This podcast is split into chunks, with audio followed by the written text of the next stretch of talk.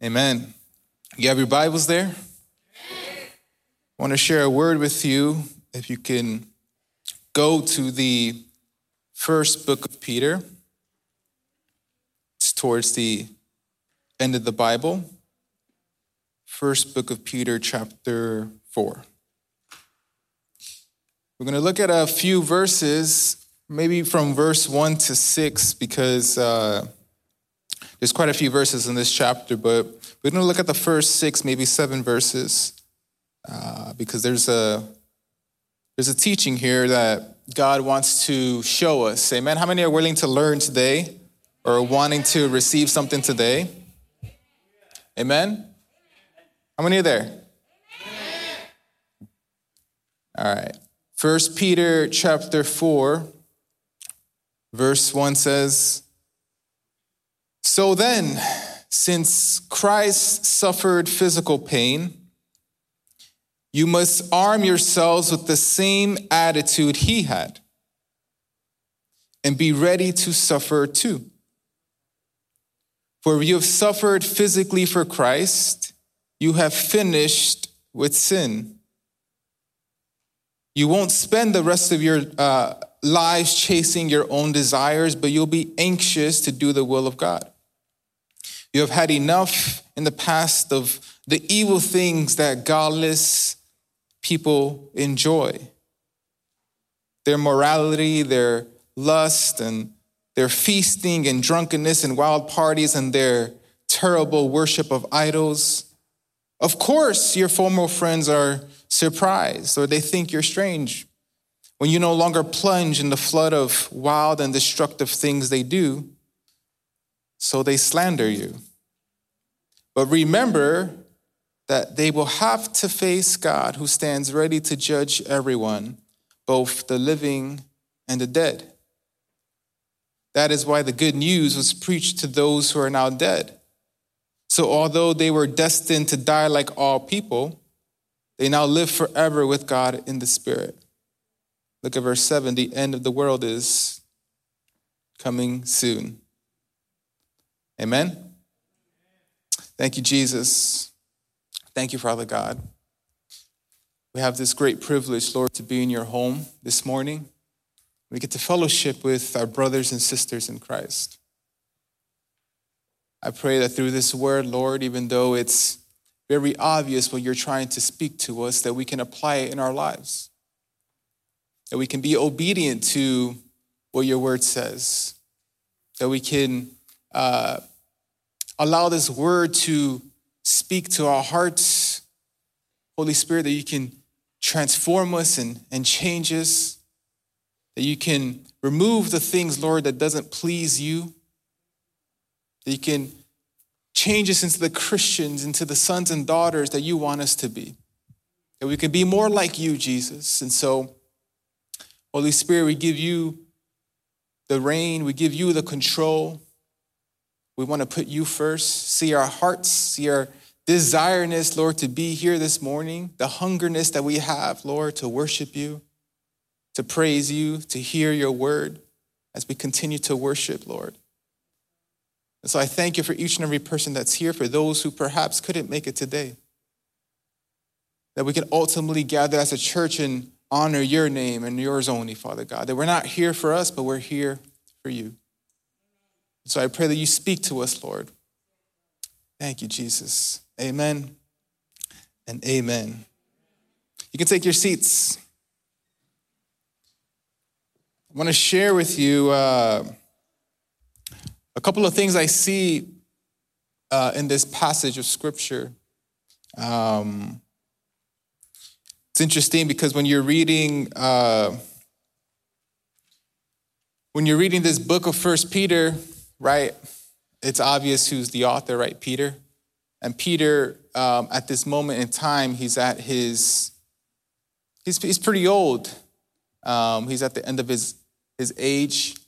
And he's in Rome at this moment. And um, he's writing to these Christians who, at that time, was considered Asia Minor, which is like modern day Turkey.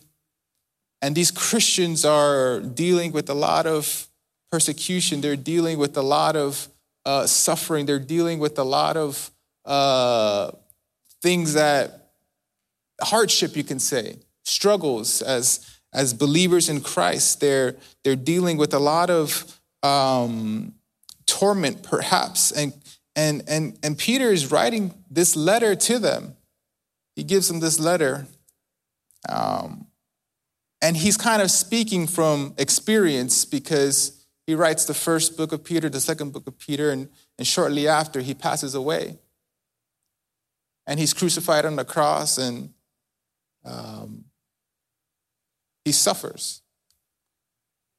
And so he knows what he's talking about and he knows what it means to be a faithful Christian, uh, uh and a Christian who's who's wanting to serve God, a Christian who loves God, a Christian who wants to live for God, right? And as I was looking at this passage, it's, it's it started to remind me of the things that um, that we all go through in life. No, right? It's one thing to to live a life here in this world and go through stress and go through depression and go through specific sins that you commit. It's one thing to have financial issues. It's another thing to be a Christian and, and, and, and do all of that and have all that stuff as well. Because now we're supposed to live a certain way. We're supposed to reject the world. We're supposed to be the light. We're supposed to be different. We're supposed to be the salt of the earth, right? We're supposed to be more like Jesus, but then we have all these other things in our lives that really take a toll on us and it becomes very hard. And so there's a few things here I want to share with you, one or two points of how we can live more for God. Because the truth is, is that if you're not living for God, then you're living for someone else. And so then you start to live for the world and you start to do the things that the world wants to do and you start to partake in the sins that the world offers and it starts to become more attractive and it becomes part of your lifestyle. But Peter Peter here talks about three things, and you can say the overall theme of, of First Peter, because there's multiple topics he talks about, is, is, is suffering. He talks about it multiple times, and, and, and he, he, he says it right in this first verse. And I want to share with you this first point, right? That if we are to live for God,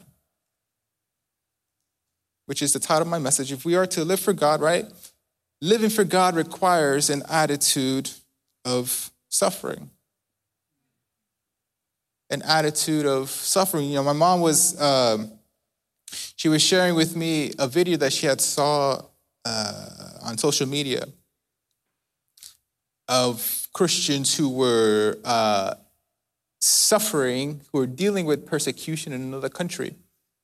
I don't know exactly what country it was, um, and I don't even know if the video was true or not because, it, you know, but I chose to to to believe her, and and and the video was of these Christians who were uh, placed in a plastic bag.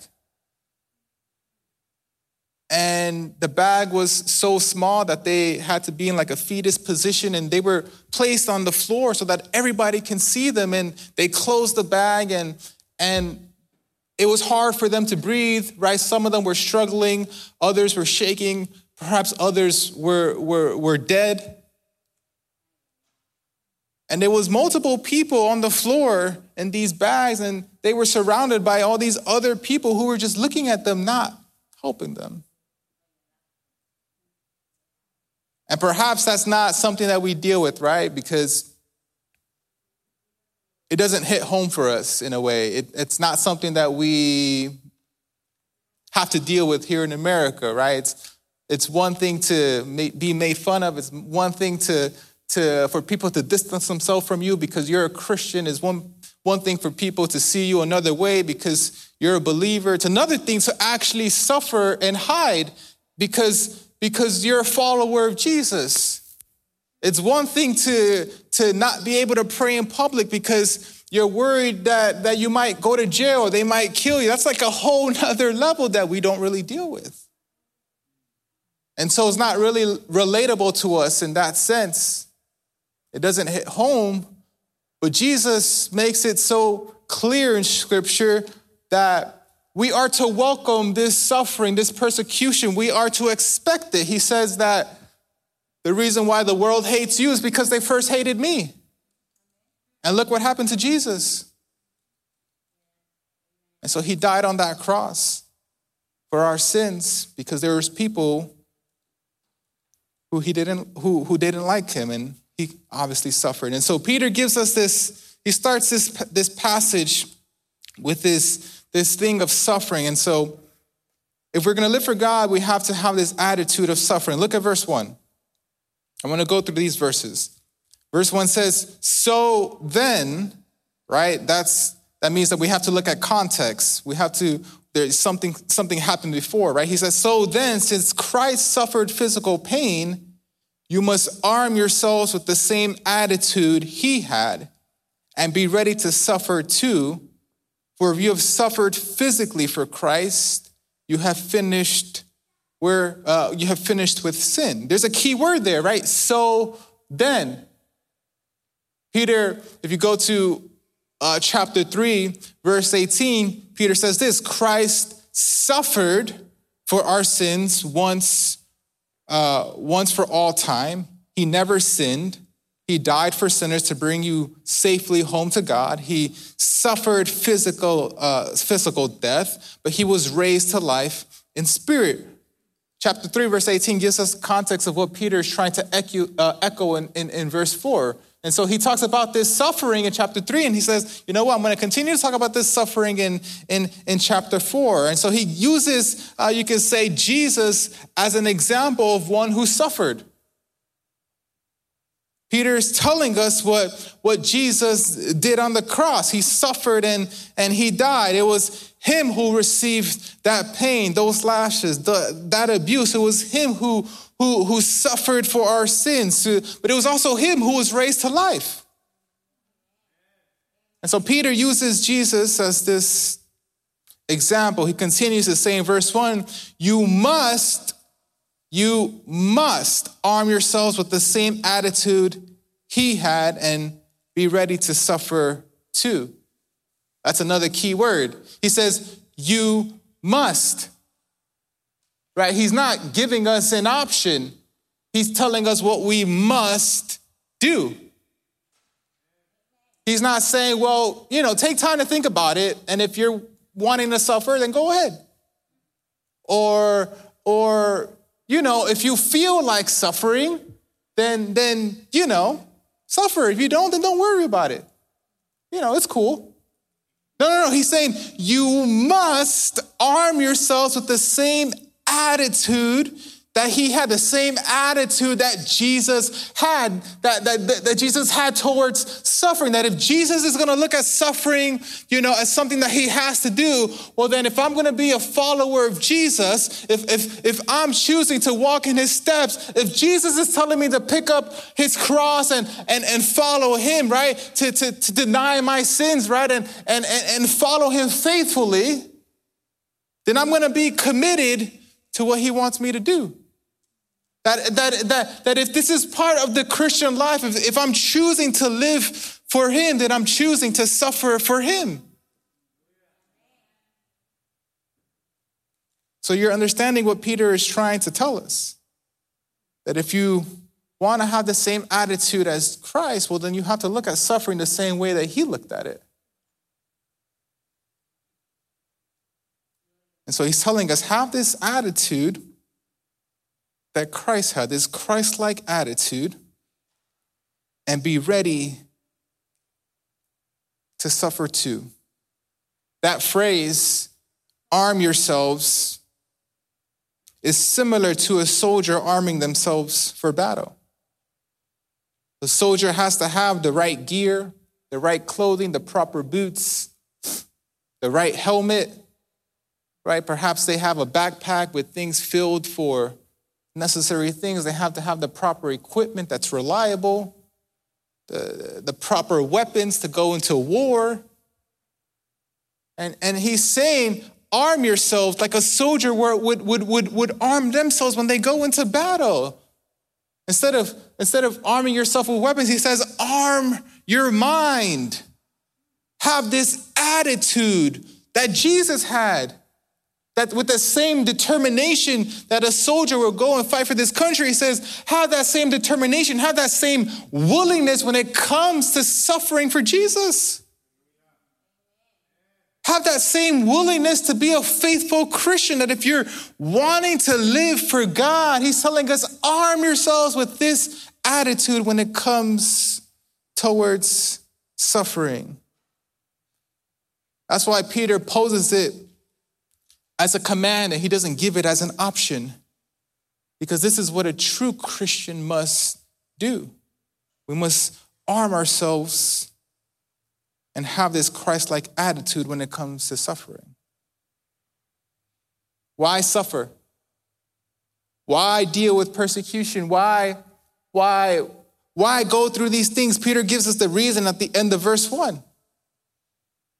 For if you have suffered physically for Christ, what does it say? You have finished with sin. Isn't that kind of interesting? Because the way that you would read that is, well, if I want to be done with sin, then all I have to do is just suffer. Right? Like if if if I no longer have to sin anymore, if I no longer have to deal with with, with temptations, and if I no longer have to deal with uh, lust, and I no longer have to deal with, with, with certain thoughts, or I no longer have to deal with lying, or I no longer have to deal with, with all these types of sins perhaps that we do on a daily basis, he says, right, if you read this literally, he says, all you got to do is suffer. Physically, just suffer. Can you imagine if Christians took that literal? Everybody would be beating each other up. Everybody will suffer physically in, in, some, in some harmful way and ought to be done with sin if they took that literal. But that's not what, that's, that's not what Peter is saying. That's not what he means. He says the reason you must have this Christ like attitude when it comes to suffering is not that you won't sin anymore, is that you'll intentionally stop sinning. It's not that we won't sin anymore, because we are gonna sin, right? We're not perfect. We're not gonna be like Adam and Eve before they sinned, but we're gonna sin, right? Either today, tomorrow, next week, next month, next year.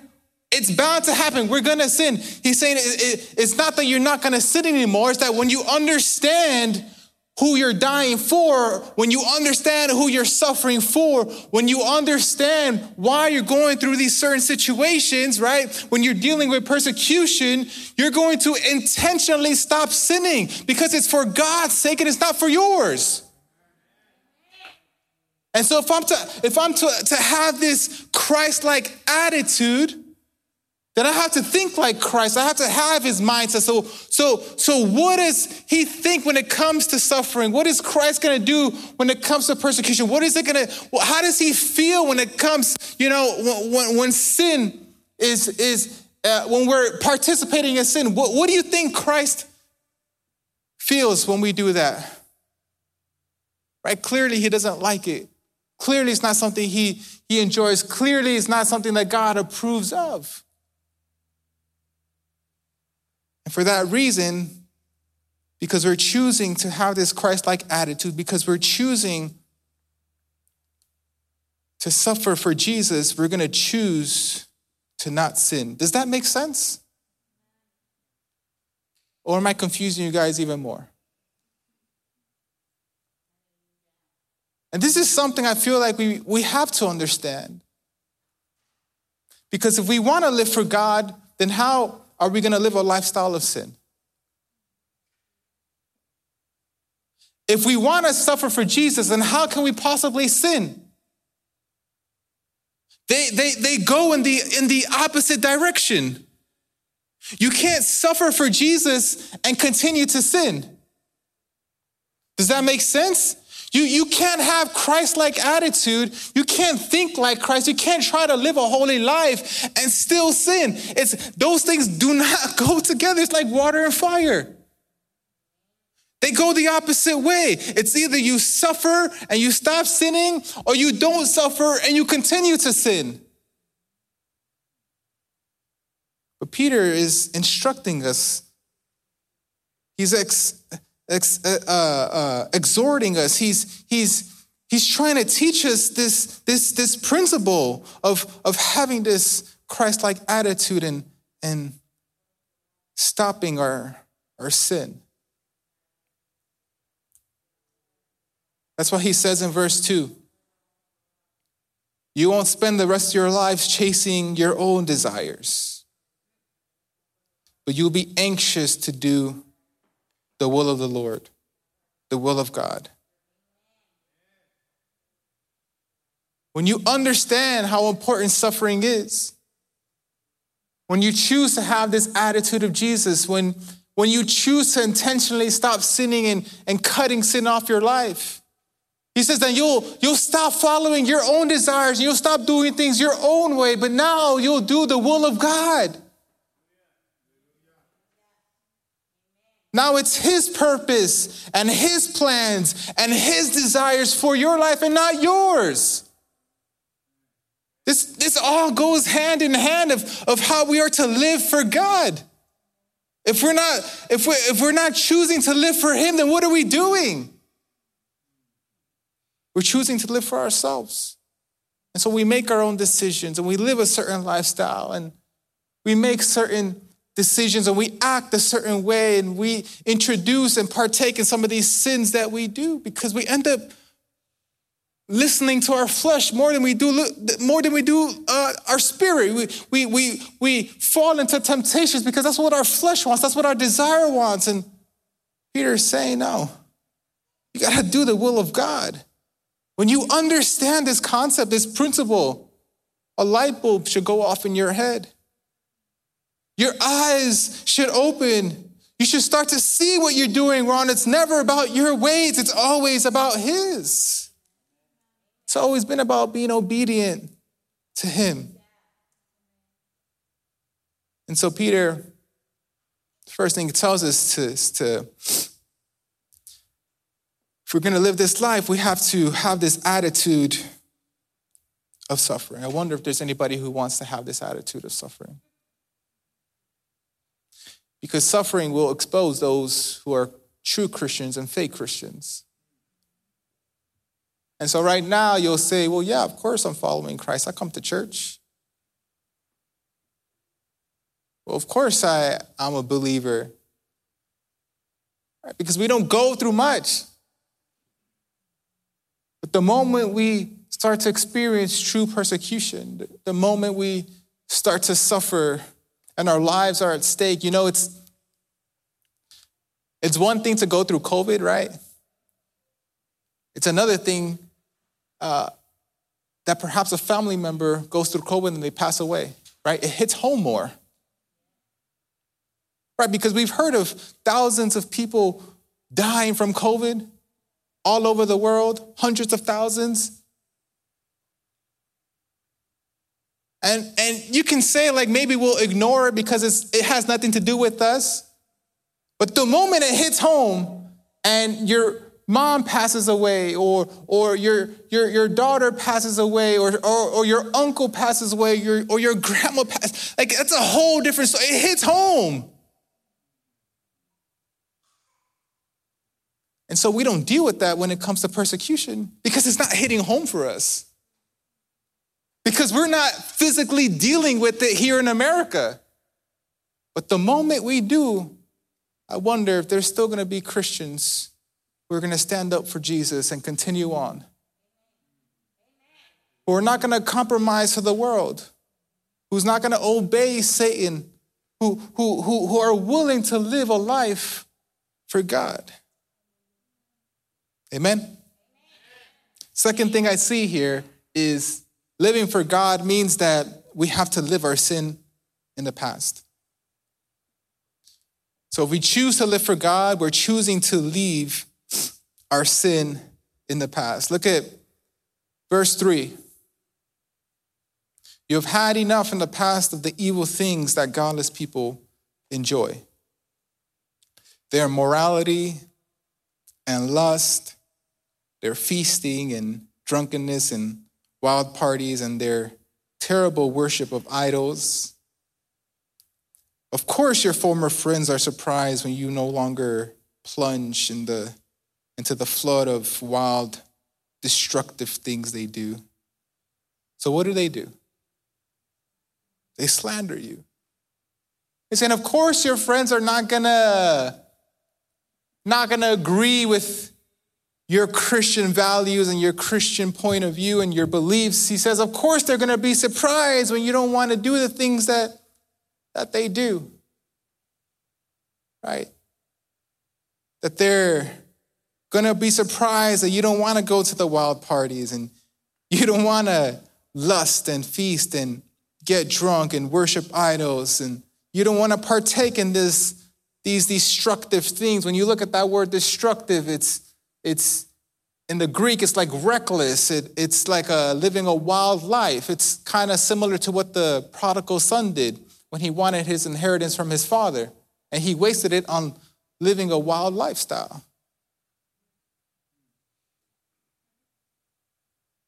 says this is what your friends want to do it's it's destructive. It's, it's going down a route that's going to ruin things for you. He says, This is what your friends want to do. And no wonder they're surprised when you don't want to do these things like immorality and lust and feasting and drunkenness and wild parties and terrible worship of idols. And maybe when I read that, you started to remember the things that you did in your past. How many remember? How crazy you used to be. The things you used to do with your friends, the lifestyle you used to live, the sins you used to commit, the wild things you used to do that God delivered you from. Amen?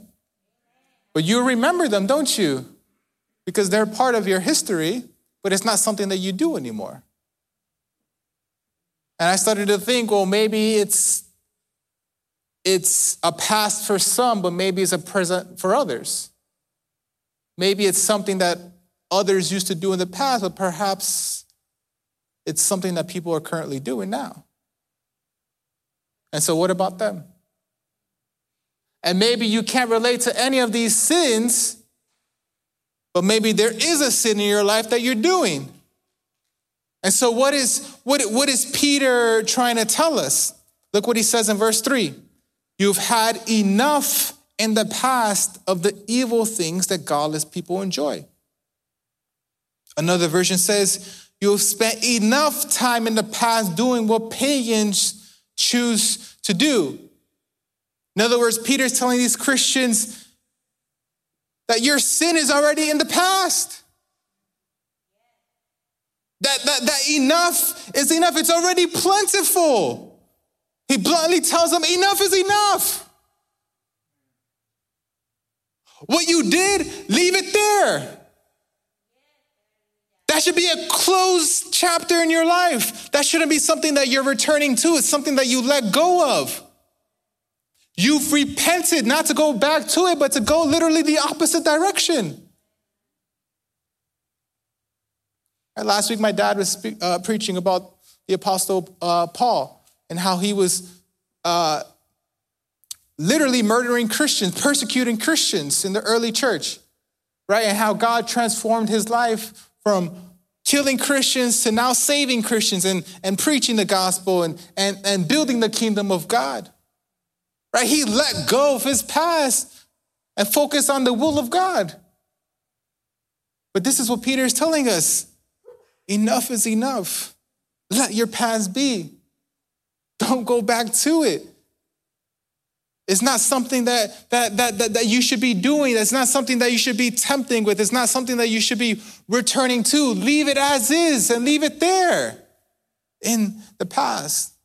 It's a story of a of a pastor who when he was younger, um, he uh, he was doing drugs with his friends, right, in a room, and um, he it's funny. Uh, he was doing drugs with his friends one Saturday night or one Saturday in the morning, and um, he went back home. He saw his friend the next day, and his friend uh, immediately changed. He visited, uh, his friend visited him, and his friend told him, Well, you need to give your life to Jesus. And the pastor was, was like, What?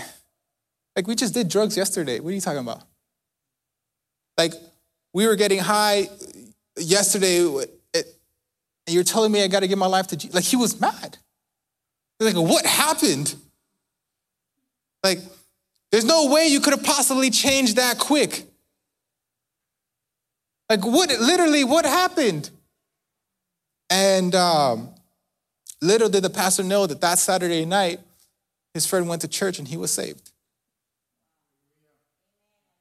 Right?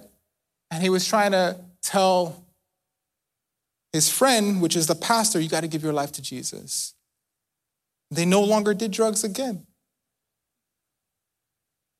He left his past in the past. He's, he, he left his, his sin in the past. And, and here's what, what Peter is trying to tell us. This is what he's, he's trying to tell these Christians who perhaps are dealing with, with, uh, with, with these sins, or, or maybe they were Christians, but this is stuff that they had experience with. And he's trying to tell them within this letter, like, don't go back to it. It's not worth it.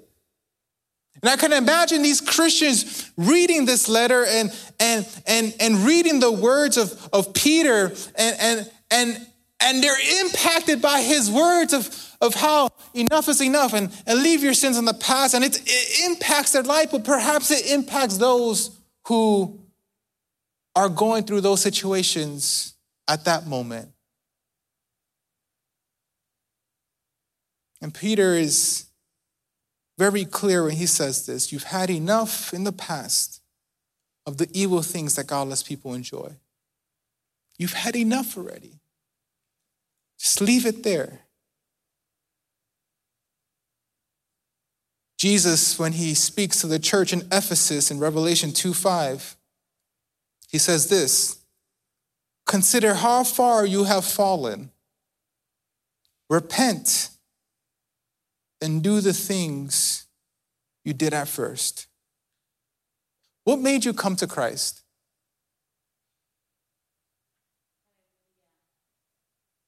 What, what made you want to give your life to Jesus? What, what, what made you, like, what were you dealing with before you, you, you came to the foot of Jesus, before you, you, you got saved? What were you dealing with? Most likely, you were dealing with certain sins. Sins that had a hold of you, sins that perhaps you think ruined your life, sins that you think are too big or too small, sins that, that you were ashamed of and felt guilty of, and you didn't want to come to church and you didn't want to pray or, or you didn't want to do to, to, to do nothing with, with, with believing in God, but, but perhaps there was a time and a moment in your life where you said, Enough was enough. I'm tired of it. And you gave your life to Jesus.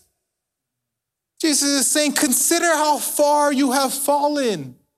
Remember or repent and do the things you did at first. Problem is, not many people are repenting. And they live this lifestyle of sin. And they do the things that God approves, doesn't approve of. And they lack the fear of the Lord. And it's understandable if they're secular people, but it's even worse uh, when they're Christians. But Jesus is clear. He says, Repent and do the things you did at first. Come to God. Maybe today is the day where you can say, Enough is enough. I want to let go of this sin. I'm tired of it. I wonder if that if if that makes you feel a certain way when you hear Peter's words, especially when you hear Jesus' words. Where, where Jesus' words can confront your sin, where the Holy Spirit can speak to your heart. And you can try to understand what he's trying to make you, uh, what he's trying to make you understand. Maybe he, maybe he's trying to open up your eyes at this very moment. Maybe he's bringing things to your thoughts at this very moment, sins that you've been committing, sins that you haven't really let go of. Jesus is saying, repent. In other words, come to him and ask for forgiveness. And, and, and don't do it again. Leave it in the past and move on forward. Wonder if there's anybody who wants to do that today. If there's anybody who wants to apply these principles in their life. If anybody is feeling strongly convicted of what Peter is saying and what Jesus is saying when it comes to sin. Wonder if it's important to you to live for God faithfully, obediently, I wonder how important that is for you.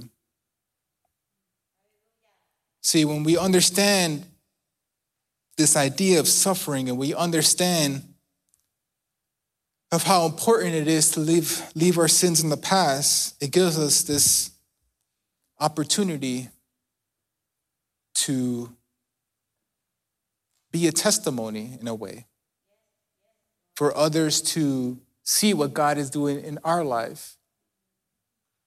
Right? Because the verse says that there's going to be people, right? Your former friends aren't going to understand you, but what they're going to do, they're going to slander you and they're going to talk bad about you, right?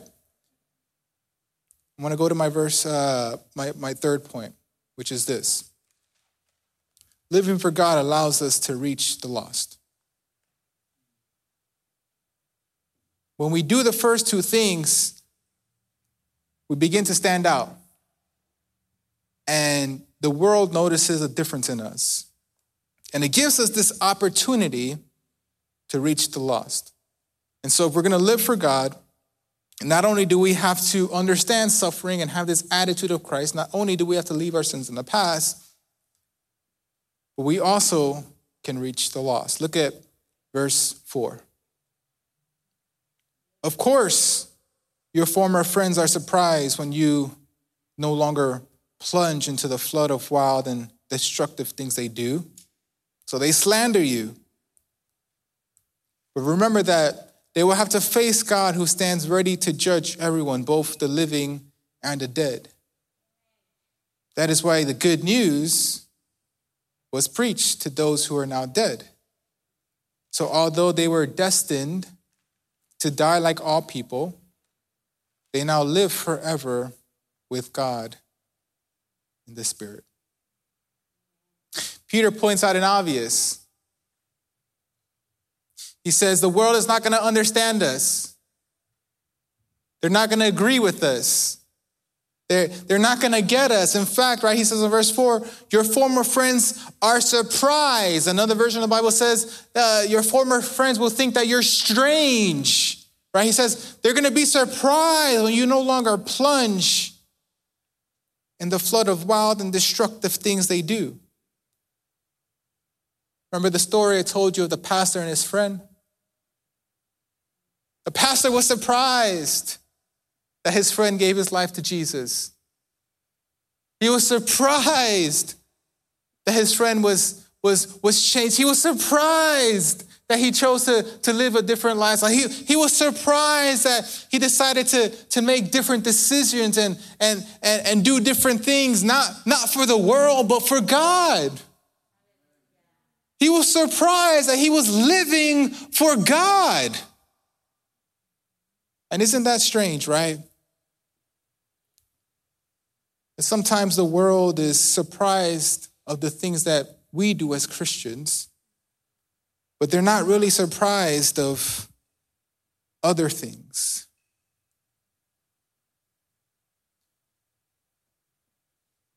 They're not surprised when a bunch of guys get together and lust over a girl. They're not surprised when a husband cheats on his wife. They're not surprised when an alcoholic uh, addiction comes and passes down from a father to a son, and it's been going on for generation after generation. They're not surprised of these sins that the world does. It's, uh, it's like if it's normal for that to be a part of the world. They're not surprised when a young teenager gets pregnant. They're not surprised when, when, when certain things like this happens. But it's interesting, they are surprised when the drunk becomes sober, when the broken marriage is restored, when that one angry person who's always had an attitude becomes a joyful encourager because of the transformation power of Jesus. These are the things that they're surprised of.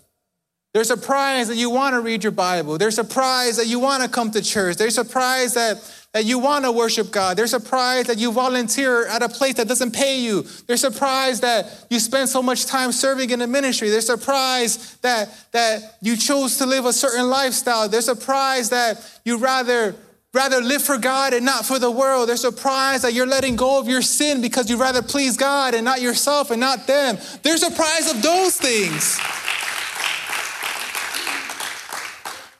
But they're not surprised of the other stuff that seem normal. And so they slander you because they get convicted of their sins when they're around you. And they get mad because it's you who looks like Christ and it makes them feel bad. And the only thing that they can do is make fun of you or talk about you or verbally abuse you or say mean things about you or tell lies about you or try to ruin your reputation. That's the only thing they can do. And so they slander you, but Peter wants us to remember one thing. He says in verse 5 Remember that they will have to face God, who stands ready to judge everyone, both the living and the dead. That is why the good news was preached. To those who are now dead, that although they were destined to die, like all people, they now live forever with God in the Spirit. Despite the sufferings that we may go through, despite the persecution that we might deal with, despite the verbal abuse that we might receive, despite the hate we might get for being Christians, Peter tells us in verse 5 remember that they will have to face God. That though they might have the upper hand now, at the end of the day, they're going to have to give an account to God and they're going to have to deal with God. And not just them, but you as well. Peter says, both the living and the dead. Nobody can escape this. Nobody can ignore this. Nobody can run away from this. One day, he says, in fact,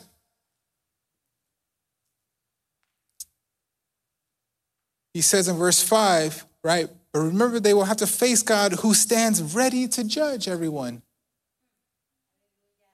means that at, at any moment, God is ready to judge you, to judge me, to judge the world. At any moment, He can judge us. But everybody's going to have to face Him.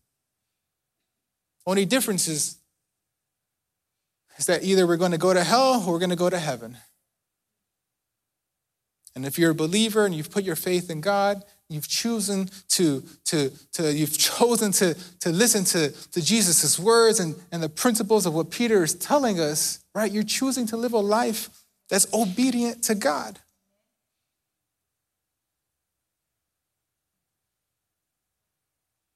Why? Why do we want to be different? Why do we want to stand out? Why do we want to please God? Why do we want to live each and every day in holiness and, and, and, and, and resist sin as much as we possibly can? Even though we, we are going to sin at one point, but we're going to try as much to, to, to not do any type of sin, anything that's going to offend God, anything that's going to disappoint God. Why? Why we want to have this Christ like attitude? Why do we want to suffer? Verse 6 says that there's going to be people who's going to face God, but verse 6 says that the good news was preached. That's why the good news was preached. Right? So that those who are lost cannot be saved. And now you have this opportunity, and I'll finish with this. You have this opportunity to present the gospel to someone in your life. You have this opportunity to be an example of, of, of, of how to live a life for God and not for yourself. How to be obedient to God. And, and through this, right, other people are going to begin to see this of how God has taken you out of one thing that you were known for into this other thing that's the complete opposite. Many people have that testimony. And they're gonna see what God is doing in your life, and, and, and you've decided to live a certain way, and you've decided to leave your sin in the past. And they're gonna think that you're strange, and they're gonna be surprised by your decisions. But why? so that the good news can be preached, so that the will of God can happen here on earth as it is in heaven. That the will of God can be for those to be saved, that they can hear the gospel, that they can hear the good news, so that they can come at the feet of Jesus and give their lives to Him. This is an opportunity that me and you have. This is a privilege that me and you have.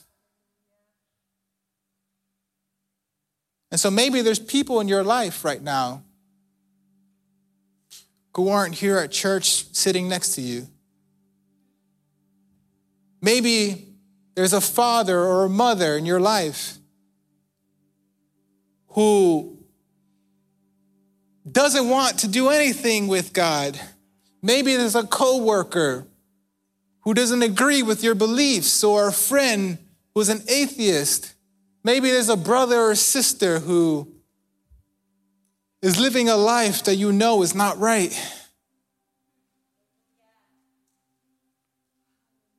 Don't give up on them.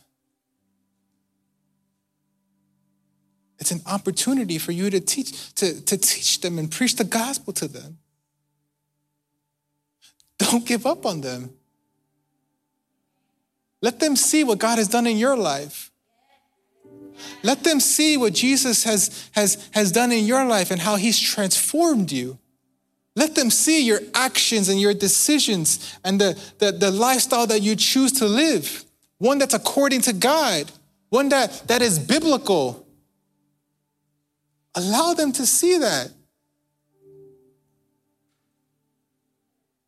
Because you never know that when you have a conversation with them, perhaps, and you're talking about Jesus, that they can give their lives to Him. Now, last week, um, I was talking to my brother, Joseph. And I mean, if you know my family, right, there's three of us. Um, and my two older brothers are obviously they, they don't come to church they're not Christians. They once did, um, but they don't anymore. And we're still praying for them, and we still have faith. And I hope you're praying with me for their life. And uh, when, when, me and, and, Joseph, my middle brother, get together, we joke around a lot. And uh, but we had a serious conversation last Saturday, I think it was, and we were talking about church, the things that God is doing here in church. And we were talking about God, and he was expressing to me how he felt towards God. And how a lot of the things in his past that had to do with church has really hurt him in a way right? A lot of the bad experiences that you you go through in church, right? Kind of paint a bad picture for him, and he no longer wants to be a part of something like that. But I was expressing to him how um, how there's so much that I can do to uh, so many other things that I can do, right? That I prefer not to do because I prefer to serve God. And I prefer to preach His word, and I prefer to be here at this church. I know this is where God has me at the moment. And I can do other things that perhaps will accomplish goals of mine and perhaps will make me more money. And, and, and, and I could do these other things, but it wouldn't be part of the will of God, you can, you can say. It wouldn't be something that I would feel comfortable doing. And, and he just didn't understand it. He thought it was strange. Like what the Bible says. He was surprised. Like, why? You could be, you could be doing anything else. Why are you there? Like, why? I told you, you're not going to understand it. I know this is what God wants for me. And I took that opportunity to share the gospel with him. Because verse 7 says that the end of the world is near.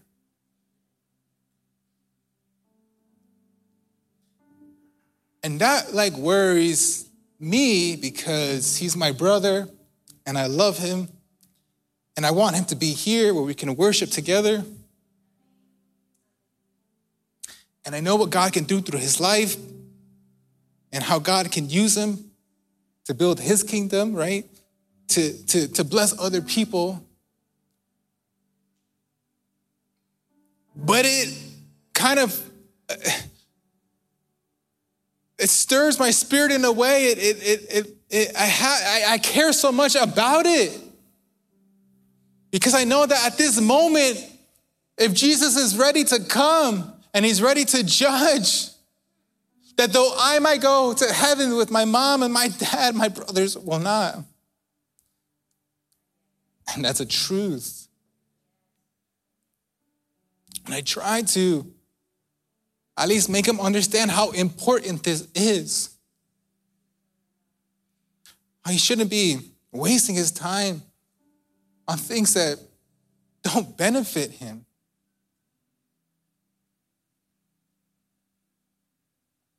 And so I tried to share the gospel with him. And, and though he wasn't saved, I know a seed was planted in his heart. And I know that at one point, whether it's through me or perhaps through someone else, whoever it may be, whether it's here at church or another church, that he can be saved. That he can give his life to Jesus.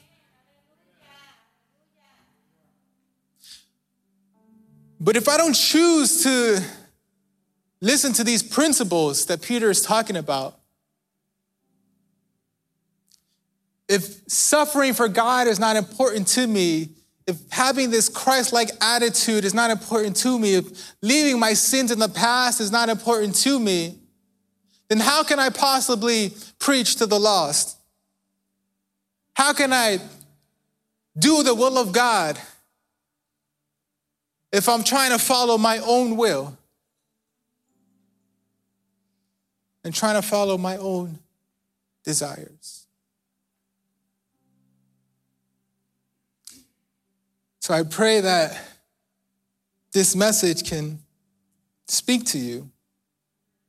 Part of part of preaching, I was telling someone the other day, there's a couple of things you want to do when you study the word of God.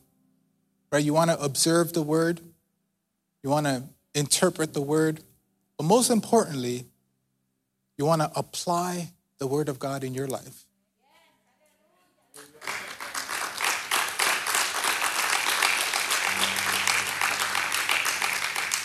This is like Bible study 101.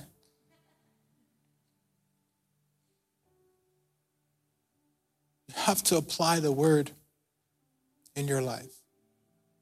Take action right now of the desireness and passion you have for God. If the Holy Spirit perhaps is making you feel a certain way, don't ignore it. Take action upon it. Listen to his voice. See what the Bible is saying and apply it to your life. This is part of living for God. I wonder if there's anybody who wants to truly live for God.